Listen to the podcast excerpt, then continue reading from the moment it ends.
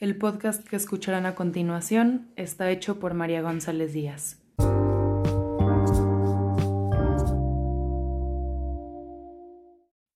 Buenas noches a todas las personas que se encuentran sintonizándome desde la comodidad de un hogar y si no es tu caso, por lo menos espero que mi voz sea una buena compañera a donde sea que te estés dirigiendo. Esta semana escogí un tema un poco más complejo que los anteriores, así que espero que se queden conmigo para charlar sobre el Oriente. Sí, es un mundo fantástico, lejano, lleno de islámicos fanáticos, terrorismo, templos preciosos. Y esperen, si alguno de ustedes pensó, ¿qué le pasa a esta loca? ¿Cómo se le ocurre generalizar de esa forma tan burda a una región tan descomunalmente grande y diversa? Pueden, bajo su propio riesgo, abandonarme y seguir con su noche. Pero si pensaban que iba a seguir la lista de ideas preconcebidas, bienvenidos y bienvenidas a este podcast. Tomen asiento, pues ustedes han sido víctimas del discurso orientalista.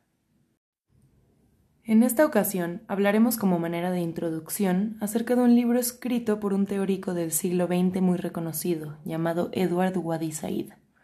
Nació en Palestina, lo que hoy se conoce como Jerusalén, en el año 1935 y al poco tiempo aconteció un hito que determinaría el resto de su vida. Fue testigo de la expulsión de más de medio millón de palestinos, incluidos él y su familia, por lo que se vieron obligados a mudarse al Cairo, Egipto, donde Said pasó gran parte de su adolescencia antes de mudarse definitivamente a Estados Unidos. El resto de su vida lo dedicó a la academia y al activismo. Falleció en el año 2003 a causa de leucemia en la ciudad de Nueva York. Como saben, siempre hago este breve recorrido biográfico de los escritores que leemos, pues es indispensable conocer el contexto en el que se produce cualquier obra. En este caso, Said no solo fue testigo y víctima de la Nakba. Cuando cruza el Océano Atlántico y llega a Estados Unidos a los 16 años, sus raíces orientales y el mundo occidental chocan con más fuerza que la falla de San Andrés. Se enfrenta con un discurso que lo fetichiza y exotiza, con estereotipos que no encajan con su propia experiencia. Es así, entonces, que en el año 1978 publica el libro del que hablaremos hoy titulado Orientalismo.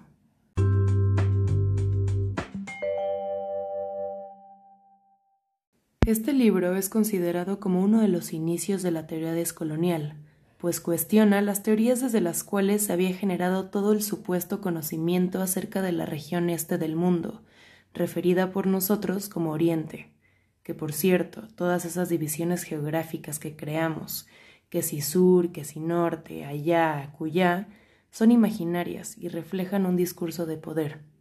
En fin, que sí, es una lectura sumamente esclarecedora que después de 42 años sigue teniendo la misma vigencia e importancia, no solo para los occidentales académicos, sino para toda aquella persona que esté mínimamente interesada en entender cómo y desde dónde se construyen las representaciones de alteridad en este planeta.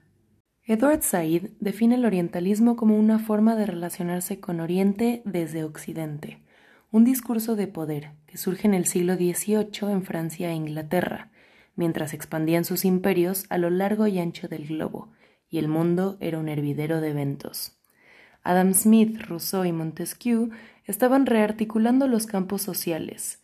Las colonias de Aviala y el continente africano se expandían por minuto, revoluciones políticas y económicas por doquier, la razón haciendo jaque mate y una larga lista que termina en Europa construyendo estigmas de todo lo diferente, para poder así definirse en oposición a aquello incivilizado, inferior y salvaje.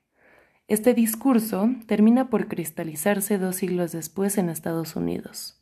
Entonces, resumiendo, podemos ubicar dos orientalismos distintos. El más lejano, el estadounidense y por ende el nuestro, es mucho más abstracto y politizado gracias a la alianza que formó con Israel, una historia muy interesante, por cierto, pero que amerita otro podcast. ¿Y por qué digo nuestro? Me perdonarán, pero es muy probable que para las personas de mi generación esta narrativa haya sido nuestro primer acercamiento a ese mundo lejano, pues ha sido reforzada por el cine que consumimos desde muy pequeños, con películas como Aladdin o Mulan. Volviendo al tema que nos tiene aquí reunidos, Esta relación de poder parte de una distinción ontológica, evidentemente jerarquizada, entre estas dos regiones geopolíticas, siempre siendo Occidente el que señala, describe y coloniza. Tres de las características que nos pueden ayudar a entender cómo llega a instaurarse esta institución colectiva son las siguientes. En primer lugar, el orientalismo es hegemónico. ¿A qué me refiero? Pues que es una imposición cultural consensuada y asimilada por la mayoría de las personas, con la ayuda de los medios de comunicación principalmente. En segundo, es sistemático, pues se reproduce a partir de instituciones, de nuestro vocabulario, de imágenes y doctrinas. Y para terminar, es activo, pues como cualquier discurso, no podemos pensarlo como palabras que flotan en la estratosfera, sino como constructoras y reproductoras de cierta ideología. Es importante entender lo revolucionaria que fue esta propuesta en su momento, pues permitió ubicar la colonización sin que existiera una conquista, un etnocidio armado o una guerra de por medio.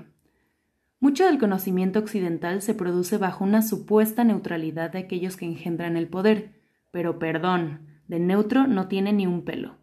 El orientalismo es profundamente paternalista y colonial, pues considera que al no ser capaces de representarse solos, ellos, los pobrecitos de hasta allá, necesitan que alguien más lo haga. ¿Y qué tenemos?